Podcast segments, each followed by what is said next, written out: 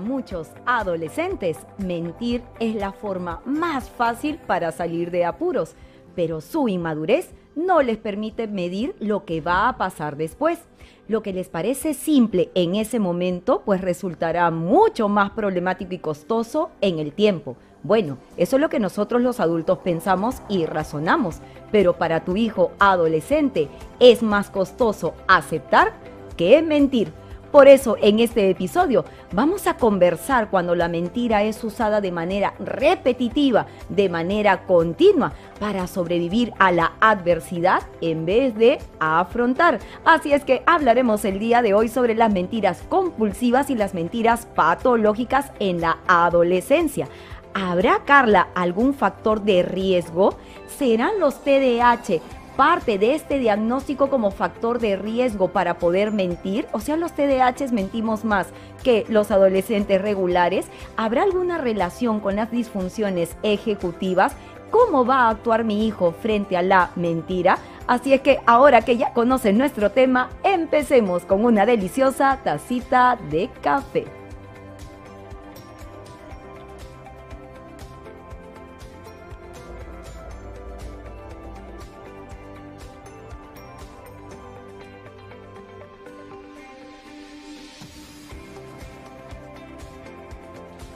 Muy buenos días, muy buenas tardes, muy buenas noches, mamás, papás, queridas familias TDH, comunidad TDH. Bienvenido a Yo Te Escucho, el podcast familiar de psicología, educación y coaching para empoderar a todos los padres y docentes que desean aprender más sobre la vida de sus hijos y sobre el TDAH, escuchando las experiencias vividas que van más allá de la teoría. Cada semana salimos en vivo con un episodio todos los sábados a las 5 de la tarde por Facebook Live y también por YouTube Live. Y contaremos con invitados consagrados que desde su experiencia compartirán consejos y secretos para todos ustedes. Todo esto y más y mucho más en Yo Te Escucho, tu neuropodcast hecho con cerebro. Muy buenos días, papá, mamá. ¿Cómo está mi querida comunidad, maravillosa comunidad TDH? Si estás aquí por primera vez, te saluda Carla Bocanera, neuroeducadora, tu coach TDH con superpoderes, agradeciendo tu total fidelidad y sintonía cada sábado e invitándote a que nos escribas y compartas los temas que te gustaría resolver conmigo y con mis invitados, tanto por aquí por Facebook como por YouTube. Y agradezco de corazón el estar acompañada por maravillosos países como México, Uruguay, mi querido Perú, Bolivia, Ecuador, Venezuela, Chile, Estados Unidos, Argentina, España, Colombia, Nueva Zelanda, Canadá. Realmente a todos gracias. Muchísimas gracias por sintonizarnos, porque cuando estás tú, todo conecta bien.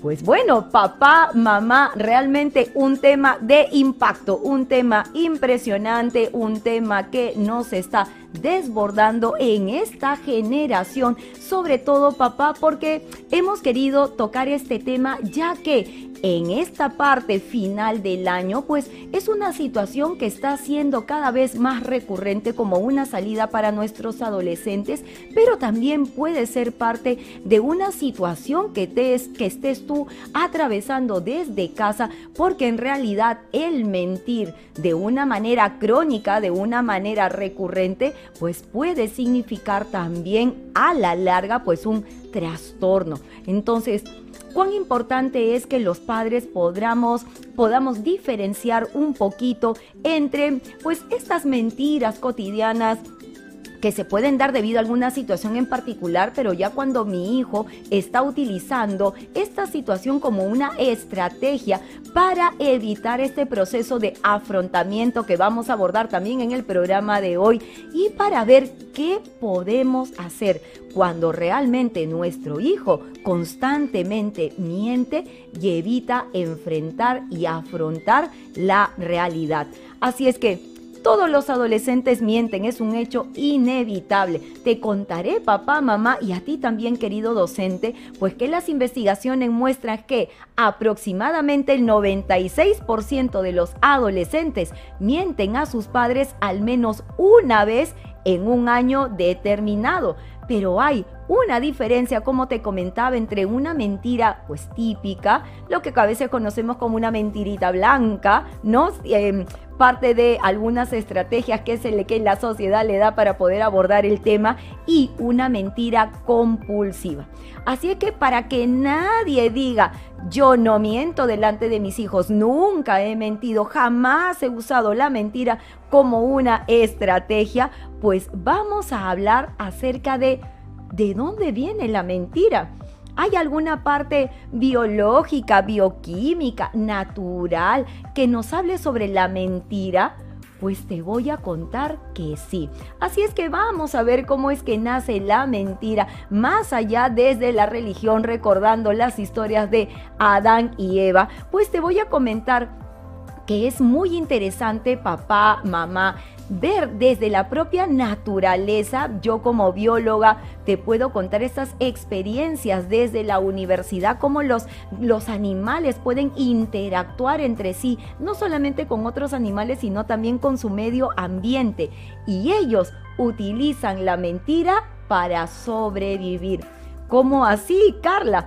Todos los animales utilizan la estrategia del camuflaje en toda la vida cotidiana, todos los días, a toda hora. Como tú puedes ver si es que nos estás viendo en vivo, pues ya desde nuestros canales de Facebook y de YouTube, pues vas a observar cómo es que los animales para poder sobrevivir tratan de generar esta mimetización, generar este camuflaje con los elementos que hayan en el medio ambiente para que puedan lograr este objetivo de supervivencia. Así es que el camuflaje y el mimetismo pues van a ayudar a que este proceso se pueda dar. Pero el ser humano, a diferencia de los animales de los que estamos hablando en este momento, dentro del reino animal en donde también nosotros nos encontramos, pues el contacto que tenemos nosotros con la mentira, pues es un contacto más de manera reflexiva es un proceso para nosotros que va más allá de lo físico. Nosotros utilizamos la mentira y relacionamos la mentira con nuestra persona, con nuestro yo, con nuestra identidad. Entonces, si tú has visto en la imagen anterior, el búho utiliza al árbol como medio de camuflaje para poder sobrevivir. Es solo su cuerpo el que va a pasar por este proceso de adaptación al medio ambiente para su supervivencia.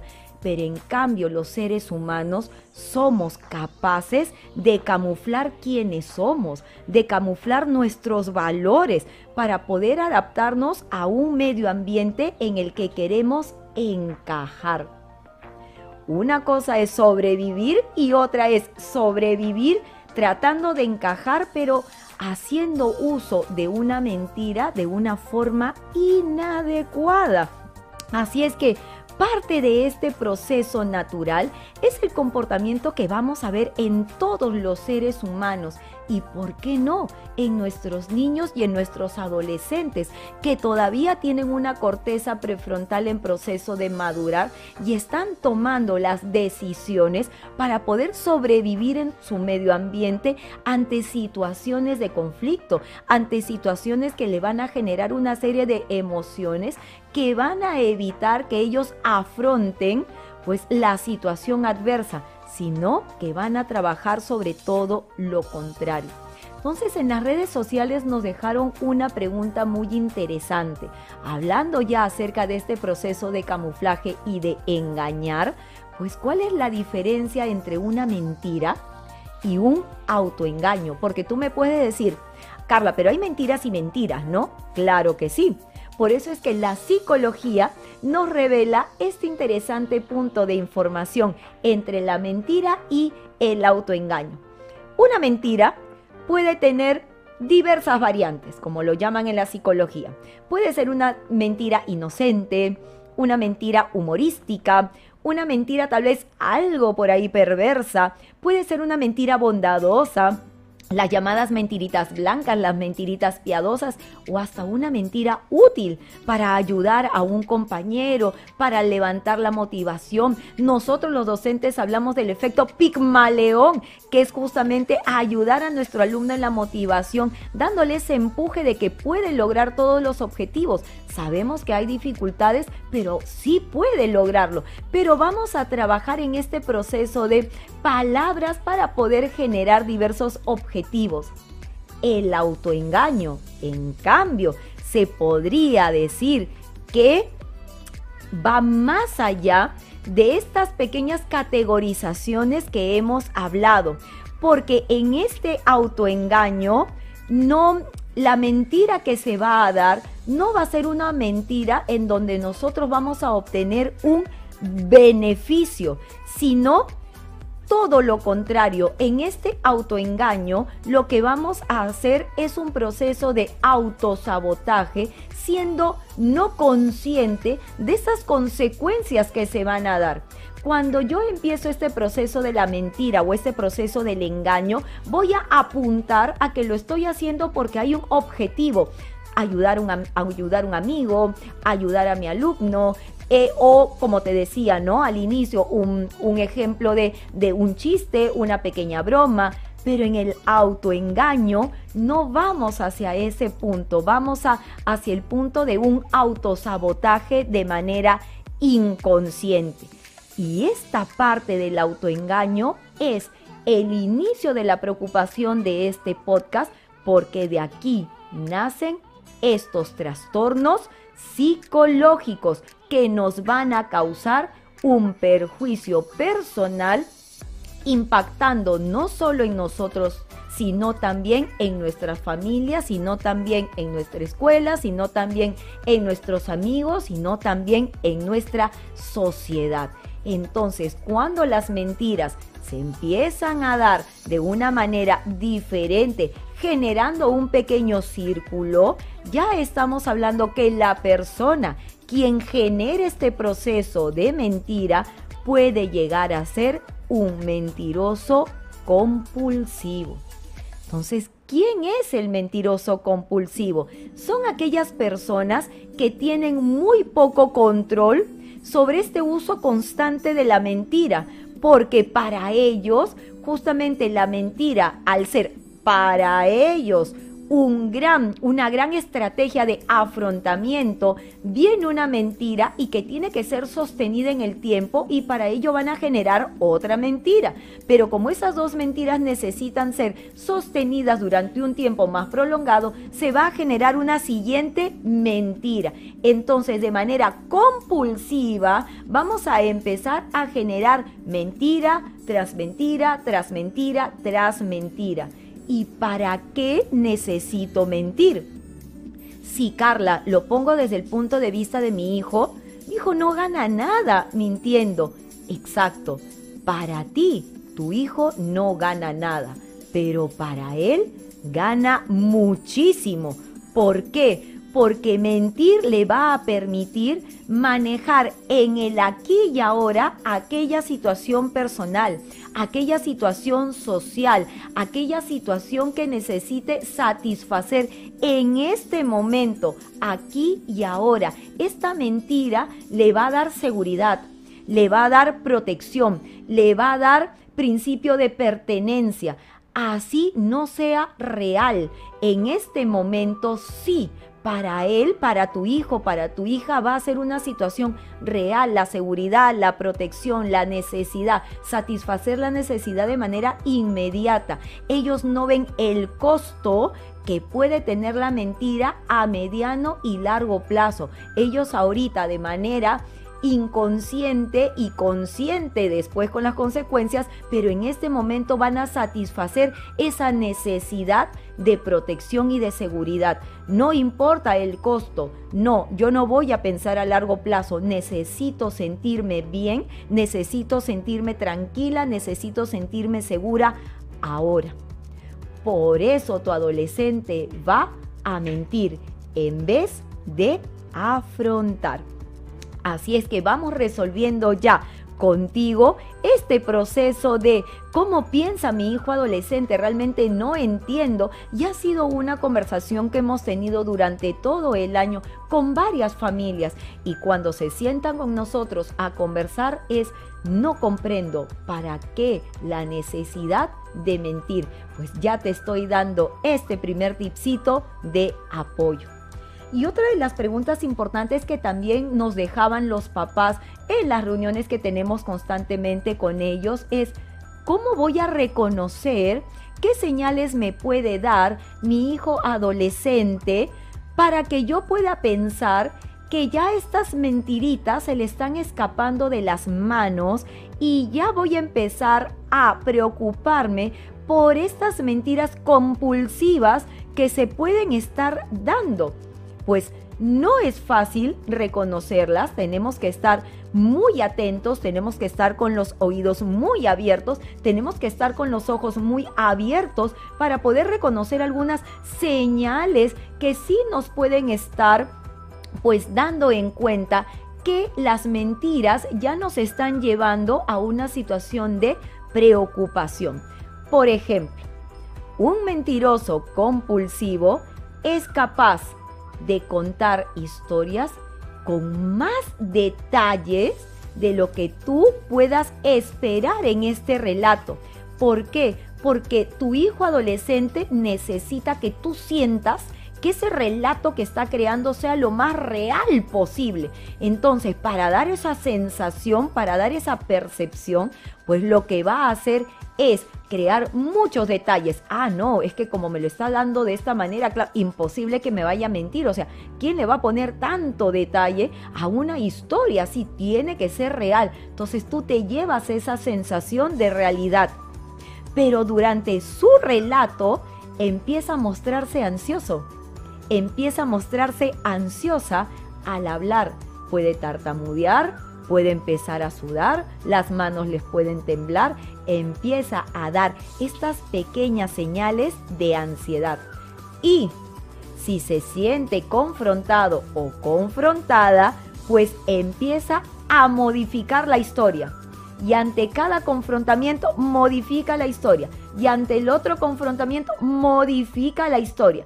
Entonces, esto es muy común cuando hay una mentira. Entonces yo, por ejemplo, te contaré una pequeña historia de una adolescente con la que hemos, que hemos visto este proceso de mentiras que se han ido alineando en un solo día, se han ido uniendo en un solo día y al momento de decirle tu historia no me resuena, me parece que hay algunos espacios que están faltando modificaba rápidamente la historia para que esos espacios se puedan unir.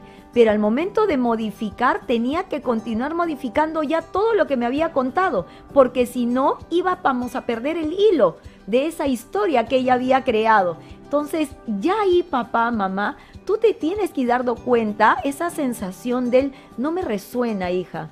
Me parece que me falta alguna información adicional. Entonces, ¿qué sucede? empieza a ponerse a la defensiva.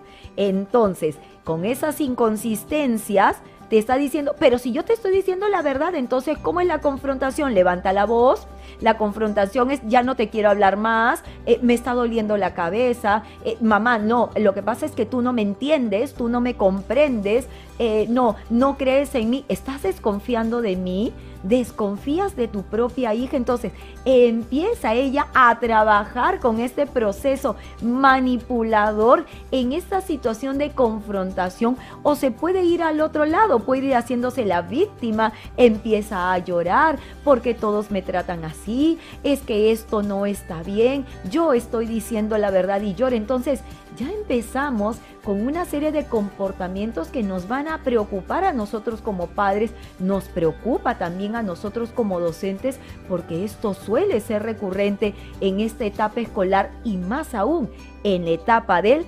adolescente. Porque como tú estás viendo en los ejemplos que te estoy dando, pues suele decir una cosa, pero al final termina haciendo otra. Entonces ya estoy trabajando en esas señales de cuando una mentira puede estar generada por un mentiroso compulsivo. Así es que espero que estés con tu lápiz y papel tomando nota de toda esta experiencia que te voy contando para que si tú en casa, papá, mamá, estás teniendo conflictos, sobre todo en esta última parte del año escolar, sobre todo en esta última parte del año universitario, porque el universitario no se salva de este proceso, pues empieza a reconocer esas señales. Si algo tiene mamá, es ese sexto sentido para saber que algo no está bien. Y por eso es importante que aún más, sumado con estas historias que te estoy contando de vida y estos tips que te estoy dando, estas señales que estamos reconociendo, pues espero que te puedan ayudar para dar este primer paso de reconocer que algo en casa y algo con tu adolescente no va bien. ¿Cuáles pueden ser las causas de estas mentiras compulsivas en un adolescente? Este es el punto más álgido del programa. Las causas. Todo papá desea saber por qué mi hija está mintiendo. No tiene la necesidad. ¿Por qué mi hijo miente constantemente? Si aquí en casa le damos la apertura para que nos hable, la apertura para que nos cuente, la apertura para que nos, nos diga qué es lo que está sucediendo. Yo entiendo realmente tu preocupación porque el problema no es solo saber que está mintiendo, el problema justamente es saber para qué está usando la mentira. Es difícil comprender, es difícil entender por qué un adolescente tiene que ser deshonesto de manera tan persistente. No parece que nuestros hijos adolescentes tuvieran un propósito mayor al propósito escolar. No, mi hijo tiene que llegar a casa, tiene que estudiar, tiene que hacer tareas, tiene que cumplir con las responsabilidades académicas que yo le doy. Entonces, ¿qué otros propósitos hay para que él tenga que estarme mintiendo constantemente? Pero los los adolescentes empiezan a decir mentiras por razones más bien que ellos sí consideran muy importantes. Tal vez nosotros no, pero tenemos entonces que bajar un poco la valla y como ya te había dicho en podcasts anteriores de salud mental, no medir a nuestro hijo adolescente con la valla de un adulto medir a nuestro hijo adolescente con nuestra valla de adolescentes. Entonces, ¿por qué nuestros hijos adolescentes o para qué desean mentir. Te voy a dar algunos ejemplos y escríbeme en los comentarios si es que tú tienes más ejemplos de los que yo te voy a brindar a continuación que estamos atentos aquí para poder trabajar contigo. Vamos a ver, nuestros hijos pueden mentir para mantener el control sobre su privacidad. Ya no quiero que papá y mamá intervengan en mi vida y no sé cómo hacerles entender que ahora me toca a mí. Entonces empiezo a mentir para poder generar esta línea de zona proximal. No van más en mi vida. Entonces empiezo a mentir. Voy a mentir porque la situación por la que estoy atravesando en este momento no es favorable para mí. Entonces me hago la víctima. Voy a empezar a mentir. Voy a mentir para no decepcionar a mis padres. No he hecho tareas en varias semanas y van a citar a mis papás. Así es que como no tengo tiempo para hacer tareas, recurro a la mentira para inventar notas en la agenda, para inventar que mis papás no están, para inventar que yo me siento mal. Entonces, que ellos no se decepcionen de mí es lo fundamental. Así es que voy a empezar a mentir. Por ejemplo, hablamos con muchos papás en el colegio de la presión de grupo. Voy a mentir para decirles que yo estoy en un maravilloso estatus social. Y entonces miento sobre quién soy, miento sobre mis padres, miento sobre mis orígenes, miento sobre mí yo, sobre mi persona, sobre mi identidad, como habíamos hablado al inicio del podcast, para poder encajar en el grupo donde estoy. Miento porque hay una verdad de la cual nadie se puede enterar. Entonces yo empiezo a mentir. Y si hablamos ya de situaciones de más preocupación, a veces empiezo a mentir para poder lastimar a otros. Algo me han hecho y entonces en venganza empiezo a generar mentiras para poder hacerle daño a la otra persona. Realmente las decisiones que toman los adolescentes en para qué voy a mentir son variadísimos y estoy segurísima, mamá, papá, que tú también puedes darme a conocer algunas de ellas. Así es que déjame en los comentarios cuáles son las que pueden estar atravesando por tu vida familiar, pues con tu hijo adolescente.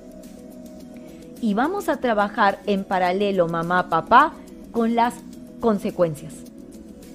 ¿Cuáles son las consecuencias de no abordar a tiempo este proceso, de no darme cuenta que realmente hay una mentira que está creciendo y creciendo y generando más mentiras hasta volverse una mentira compulsiva. Cuando estas mentiras compulsivas se van a posiblemente transformar en una mentira patológica, pues ya estamos tocando el límite de la salud mental y las consecuencias negativas podemos abordarlas y yo te doy un ejemplo importante, podemos abordarlas desde dos líneas interesantes para un adolescente. Primero, consecuencias en el hogar, consecuencias con papá y mamá, mala comunicación entre la familia, mala comunicación entre los padres, mala comunicación entre los hermanos.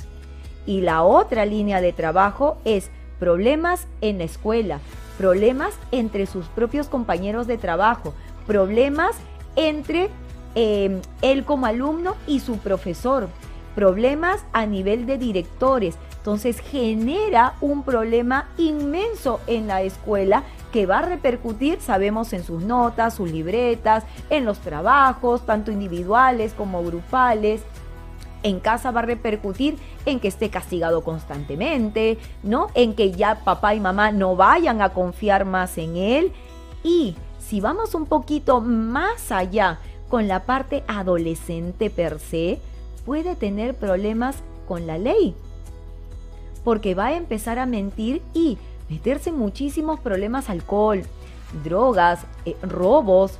Entonces es sumamente importante papá, mamá, que nosotros también, parte de una de las soluciones que debemos de tener en consideración es tomar conciencia y aceptar que tenemos a un hijo que me está generando más mentiras de lo que yo había esperado en casa.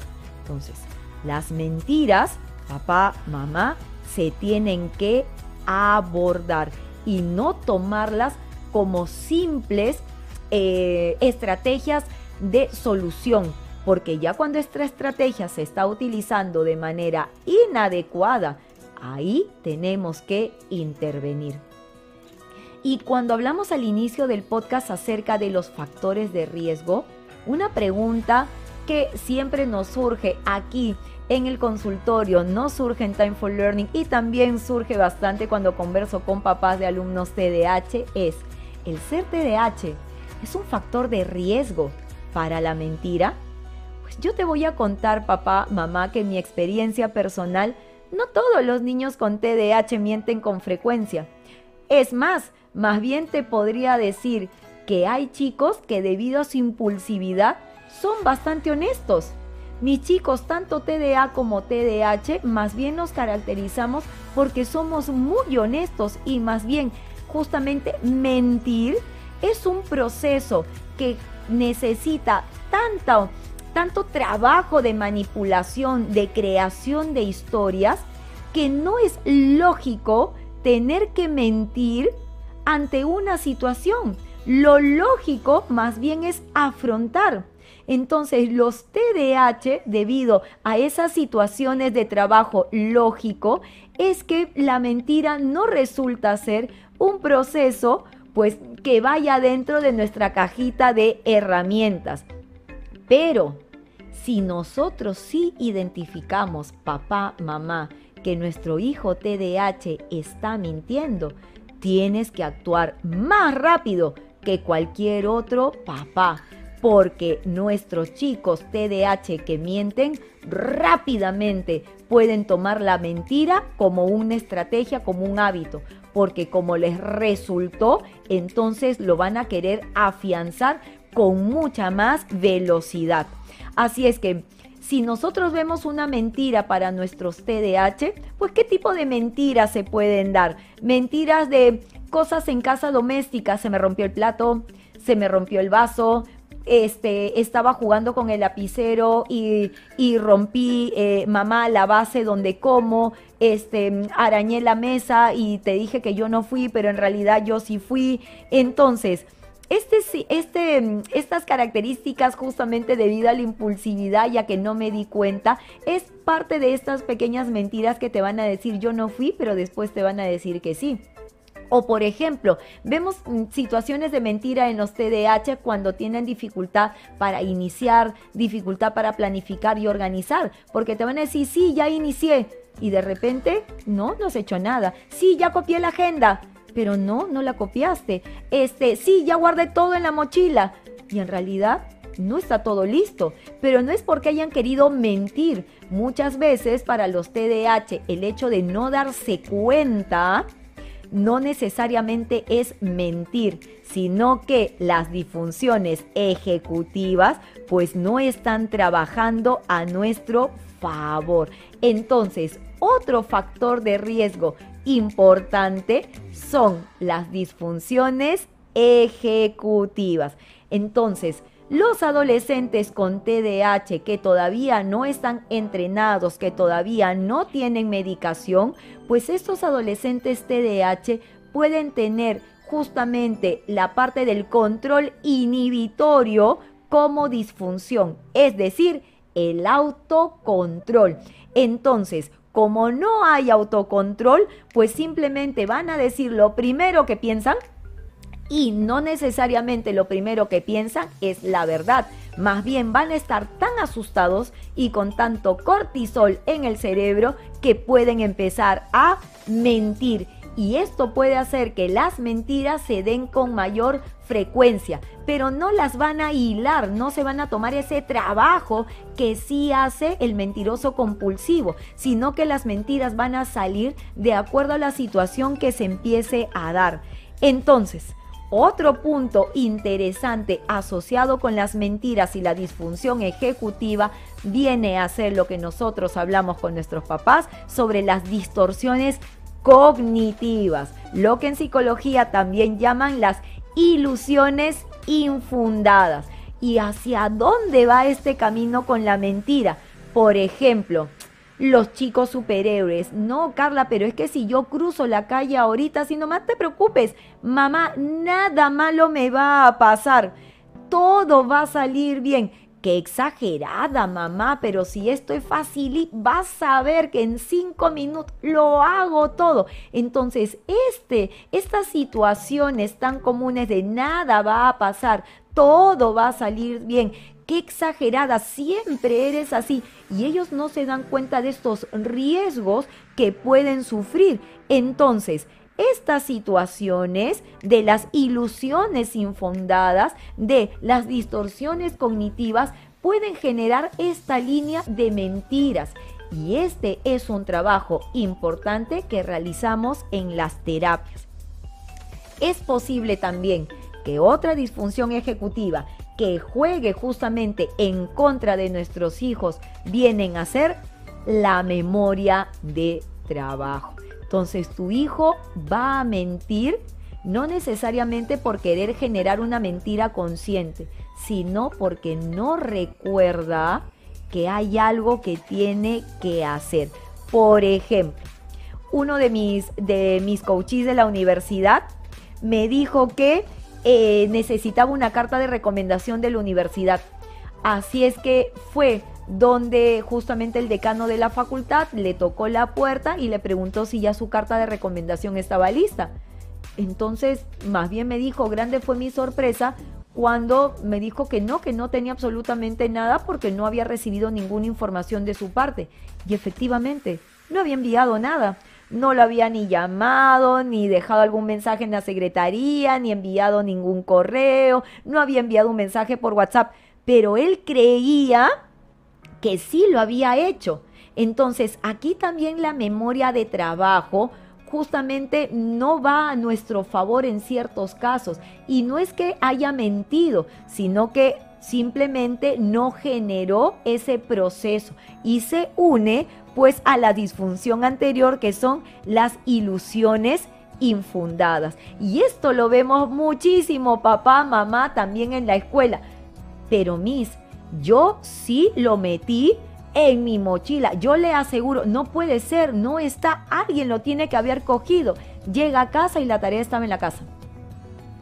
Eso suele pasar muchísimo con los TDAH, pero yo recuerdo que había puesto lapiceros nuevos. No, llegas a casa y tus lapiceros están sobre la mesa.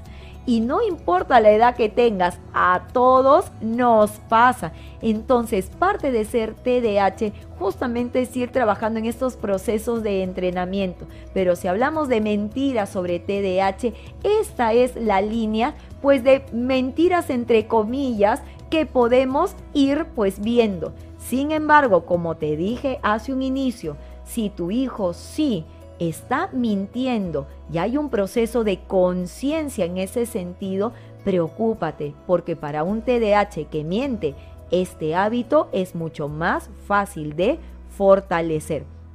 Así es que como resumen, te doy en cuenta dos puntos importantes. La primera, todas aquellas personas que mienten compulsivamente no necesariamente pueden llegar hasta una situación de trastorno de salud mental.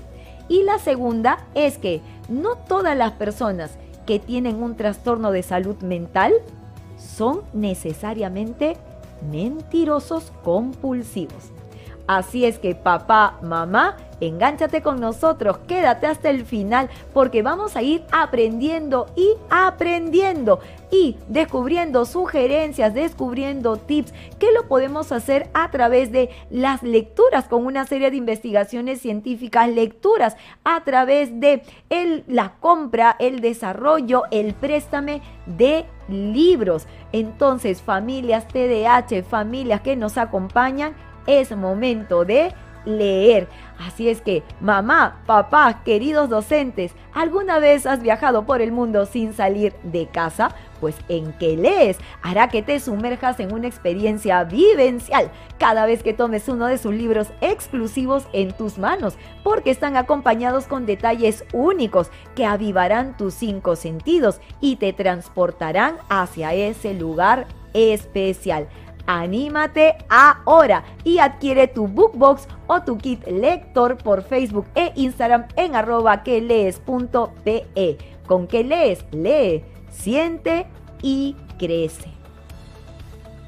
Pues queridos papás, como siempre, saludándote desde aquí, déjanos en los comentarios, pues, de dónde nos estás siguiendo, de dónde estás conectándote, estás por aquí por Facebook, estás por YouTube.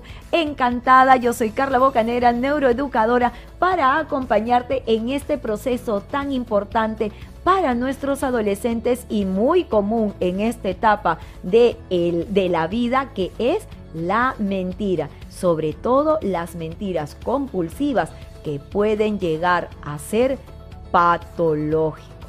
Así es que una de las grandes preguntas que nos hacen por redes sociales es, ¿cuándo un mentiroso compulsivo cruza la línea hacia un trastorno de salud mental? Si tú estás sintiendo que tu hijo que tu hija empieza a mentir crónicamente, pero ya su mentira ya no tiene ningún objetivo, habíamos hablado que el mentiroso compulsivo, la mentirosa compulsiva, miente y miente y miente y miente porque tiene que tapar la mentira anterior y tiene que gancharla con la mentira anterior y tiene que sostener la mentira anterior porque hay un objetivo. No quiero que se enteren que no hice la tarea, no quiero que mi papá se avergüencen de mí, no quiero que mis amigos se enteren de algo que he hecho, quiero tapar una información. Pero cuando tú ya te estás dando cuenta que las mentiras que tu adolescente está dando ya no tienen un objetivo, ya no tienen una razón, ahora sí, estamos preocupados porque puede tu hijo estar atravesando un problema de salud mental. Y los trastornos de salud mental pueden ser la causa más común de una importante mentira patológica conocida como la mitomanía. ¿Qué es la mitomanía? Estuve leyendo un artículo muy interesante y una entrevista que le hicieron a la doctora Mari Carmen Jiménez Colín del Departamento de Psiquiatría y Salud Mental de la Facultad de Medicina de la UNAM y ella explica de manera muy sencilla qué es la mitomanía. La mitomanía es una falsificación desproporcionada que puede llegar a ser extensa, complicada y puede presentarse durante años o incluso toda la vida. La mitomanía, papá, mamá, docente, no se puede clasificar en el DCM5, no se puede clasificar en el CIE10. ¿Por qué? Porque la mitomanía es el resultado. La mitomanía es la consecuencia del trastorno mental que sí va a estar en el DCM5. Entonces, un mitómano, un adolescente que miente más allá de lo compulsivo, que miente de manera patológica, un adolescente mitómano es porque tiene alguno de los siguientes trastornos. Primero, un trastorno límite de la personalidad. Un trastorno narcisista de la personalidad porque tiene baja autoestima, porque tiene trastorno bipolar, porque tiene sociopatía o porque tiene trastorno de ansiedad. Así es que estas mentiras patológicas son solo la consecuencia. La causa está justamente en esta lista de trastornos mencionados y que es importante abordar. Entonces, no abordes la mitomanía, aborda el trastorno que es el punto importante, el punto de quiebre en la salud mental de tu hijo adolescente. Así es que papá, mamá, creo que estamos con un proceso más interesante porque ya estamos mirando de afuera hacia adentro, hacia esa zona de preocupación, cuando tú nos dices en las reuniones, ¿para qué miente mi adolescente? ¿Cuál es su objetivo? Puede ser tapar una situación, pero también puede ser que hay un trastorno de personalidad que no habíamos visto antes.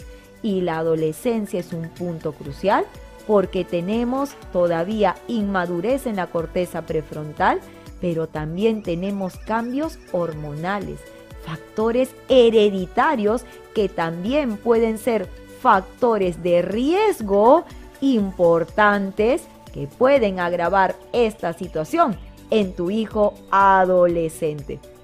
Así es que papá, mamá, ¿dónde puedes encontrar algún acompañamiento si esta situación se está dando en tu familia? Pues aquí en Time for Learning. Ya estamos a puertas de fin de año y Time for Learning continúa comprometido con sus familias, compartiendo desde todas sus redes sociales consejos, sugerencias y tips para todos. Nuestra experiencia desde la neurociencia se pone a tu servicio para acompañarte en el desarrollo de habilidades para tu hijo TDAH. Escríbenos al WhatsApp al 938-484-149 y recibe nuestro servicio de neurología, psicología clínica para hacer psicoterapias, coaching académico y terapia contextual. Time for Learning, pues enseñando y motivando con el ejemplo.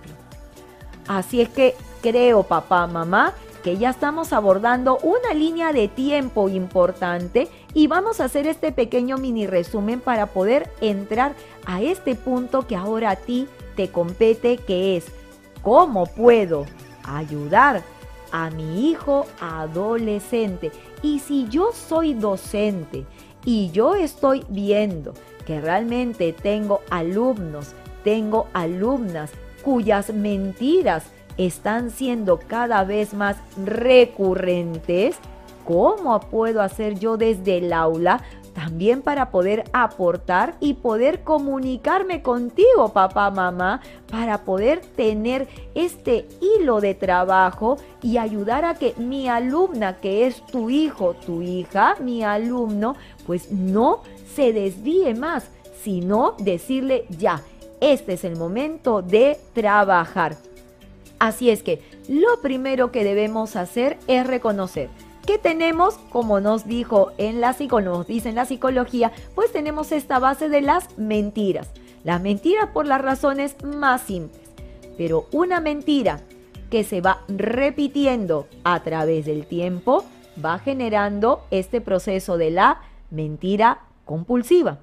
Pero esta mentira compulsiva que se va sosteniendo a través del tiempo, pasando de una mentira con un objetivo a una mentira sin un objetivo, una mentira que ahora se volvió parte de mi vida cotidiana, ya estamos viendo que es una mentira patológica, una mitomanía. Y entre esos dos puntos importantes tenemos la lista compartida del DSM5 de los trastornos de la personalidad, del trastorno de ansiedad, los trastornos limítrofes, trastorno bipolar, trastorno narcisista. narcisista sí es trastorno, sí. En el DSM5 ya está incorporado el trastorno narcisista.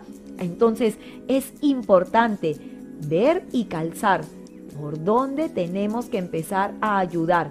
Vamos con los consejos, papá, mamá. En primera, para este tipo de trabajo, para este tipo de proceso mental, necesitas primero la ayuda psicológica. Pues tu mejor opción es la evaluación psicológica en primer lugar, porque yo no estoy segura si es que estoy en la mentira compulsiva o en la mentira patológica. Así es que necesito abordarlo y primero tener claridad. Para ello, el área psicológica y las evaluaciones psicológicas me van a ayudar muchísimo para poder generar un diagnóstico y luego recomendar pues el tratamiento. Entonces, nosotros lo que tenemos que ser conscientes al pedir el apoyo psicológico es que debemos demostrar claramente cuál es el verdadero problema. Porque el verdadero problema, como habíamos dicho, no está en mentir, sino en esa parte oculta en la psiquis de mi hijo que es ¿para qué mentir? Y por lo general, nuestros hijos no van a llegar a ese punto con nosotros en la primera conversación. Ese es un trabajo psicológico que hay que escarbar. Como decía una alumna, vamos a pelar la cebollita y vamos a pelarla y a pelarla y a pelarla hasta llegar a ese punto de origen, a ese corazón.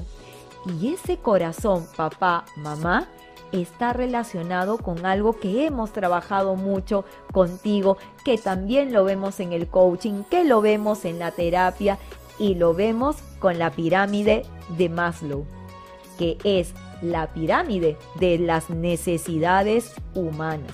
Como puedes ver si nos estás siguiendo en este momento en vivo y en directo, pues todos tenemos necesidades. Y en el penúltimo nivel, mirándolo de abajo hacia arriba, es importante la autorrealización, es importante nuestro éxito. El sentirnos exitosos es una necesidad, el sentirnos reconocidos es una necesidad, el sentirnos aceptados es una necesidad. Y ahí es donde llega el psicólogo. Es ahí donde llega esta terapia de trabajo hacia ver cuál es la necesidad que tiene mi hijo de mentir, qué cosa le está faltando, que lo está buscando en la mentira y que la mentira está satisfaciendo en vez de satisfacerlo yo. ¿Qué hay ahí que yo no puedo enganchar, que yo no puedo lograr. Entonces, esta comunicación padre e hijo no se va a dar con tanta facilidad.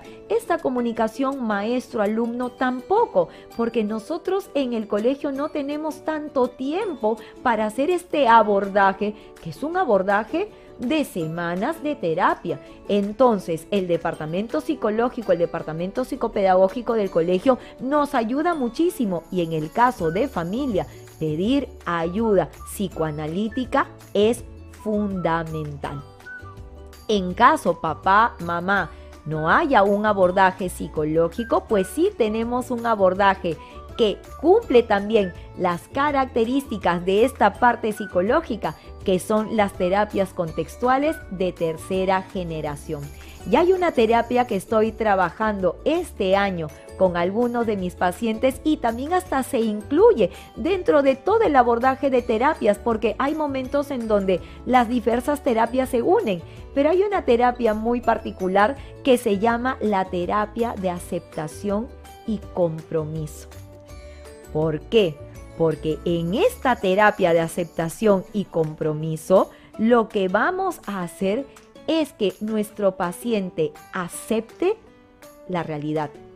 Nuestro paciente está haciendo todo lo contrario.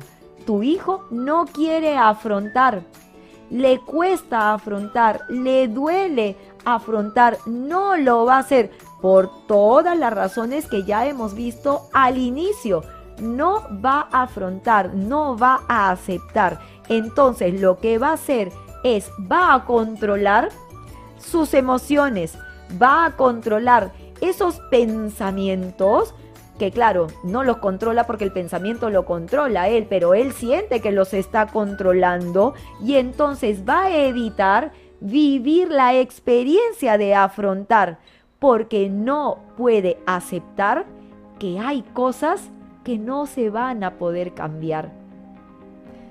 No hiciste la tarea. Eso es algo que no puedes cambiar aquí y ahora.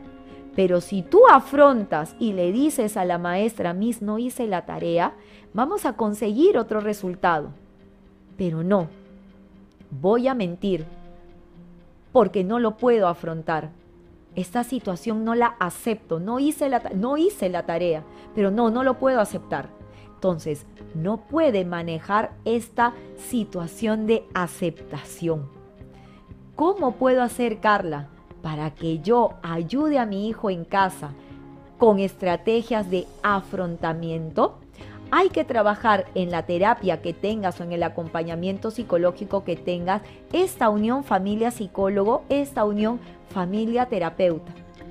Pero ¿cómo puedes conversar con tu hijo hacia una línea de, por ejemplo, la terapia de aceptación y compromiso, haciéndole ver que a veces hay cosas que no se pueden cambiar y que solo debemos de aceptar y debemos de aprender a afrontar, pues voy a compartir contigo una bonita metáfora.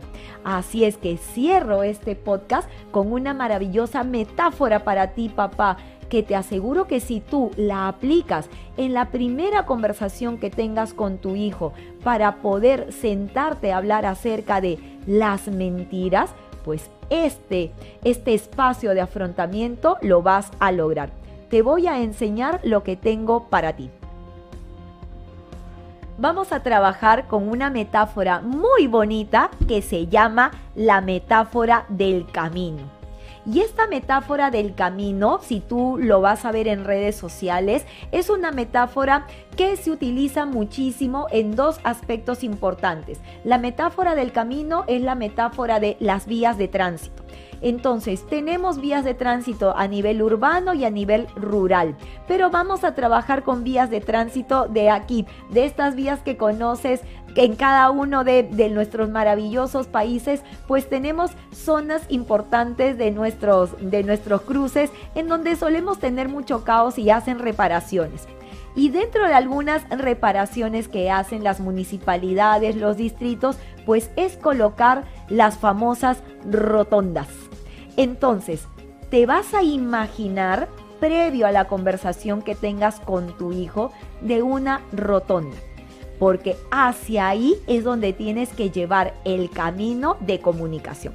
Entonces yo te traigo aquí también una tabla importante y si estás viendo también la imagen que es mucho más clara que mi tabla, vas a ir viendo también que nosotros vamos a trabajar con un camino, con una rotonda y la rotonda tiene la característica de tener varias vías de cruce. Entonces, todos los cruces que nosotros vamos a conversar con nuestros hijos van a estar alineados metafóricamente a las diversas decisiones que va a tomar.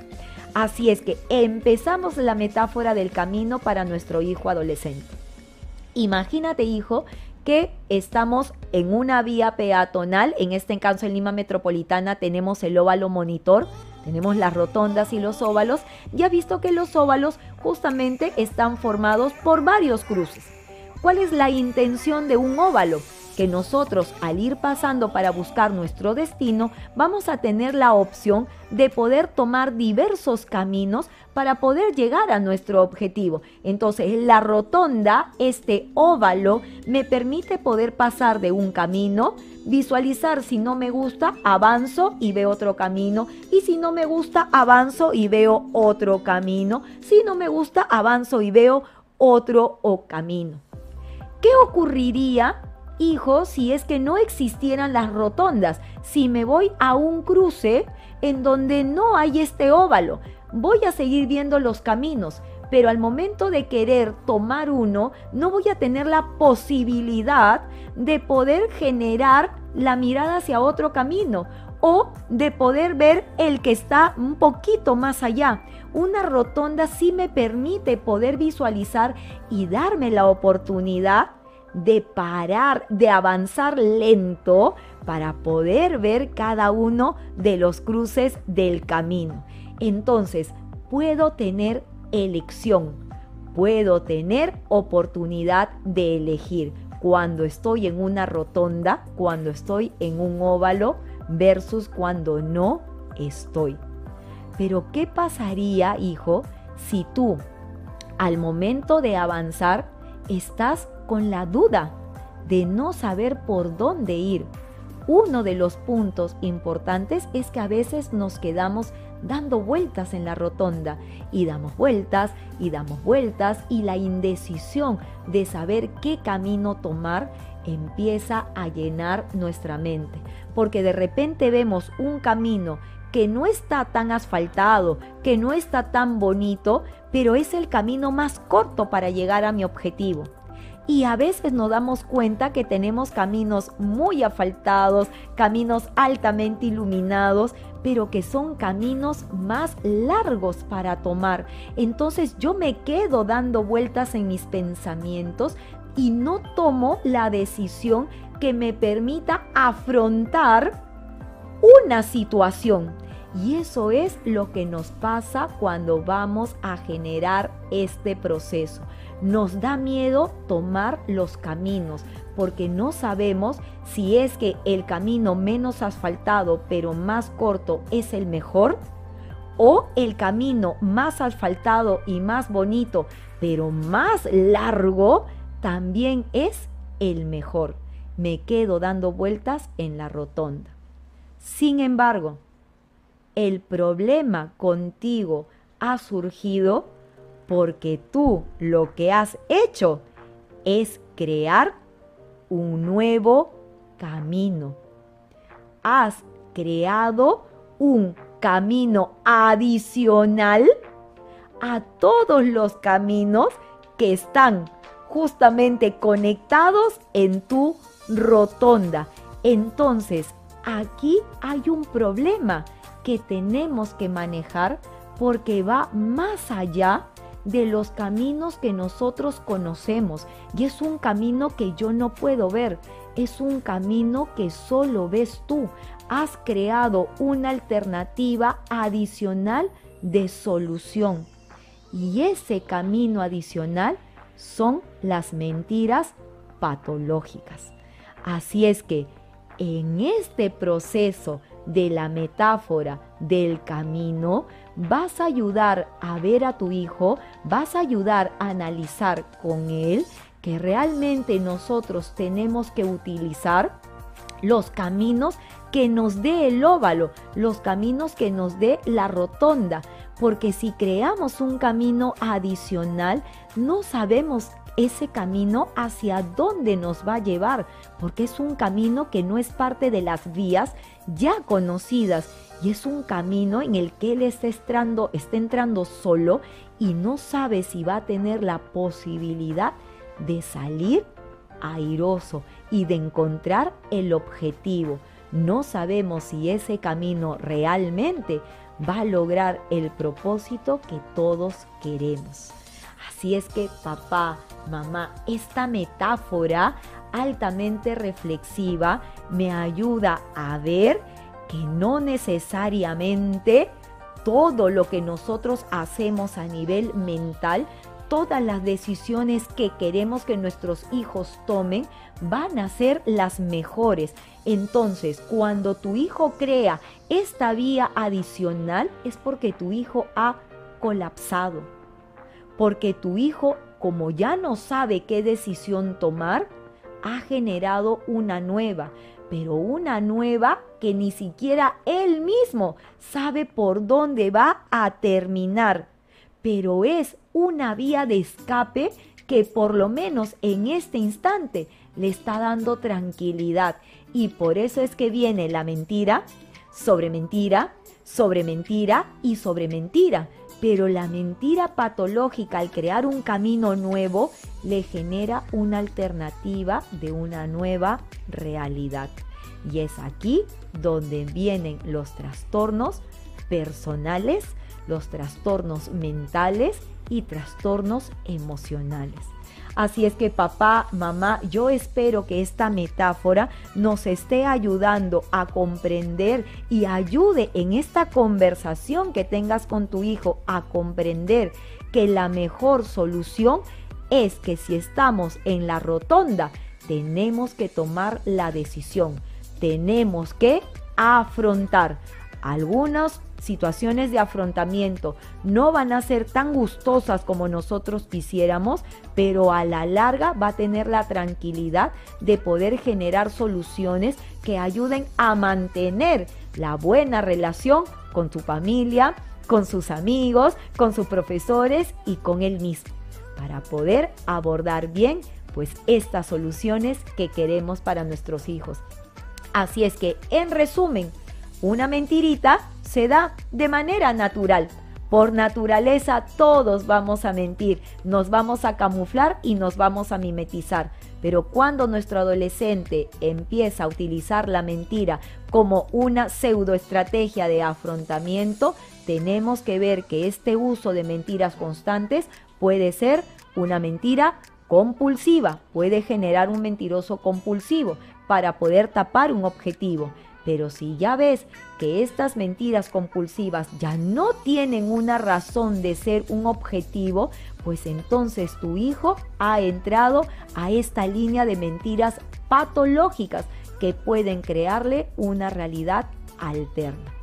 Así es que papá, mamá, espero que realmente el podcast de hoy te haya gustado, espero que te haya llenado de mucha información y espero que esta metáfora del camino, del óvalo, de la rotonda, de los cruces peatonales y los cruces pues de vías alternas te haya gustado y te haya ayudado. Si tú estás en una situación así, pues aplica esta metáfora y déjame en los comentarios si es que te sirvió, si es que te ayudó, si es que te gustó.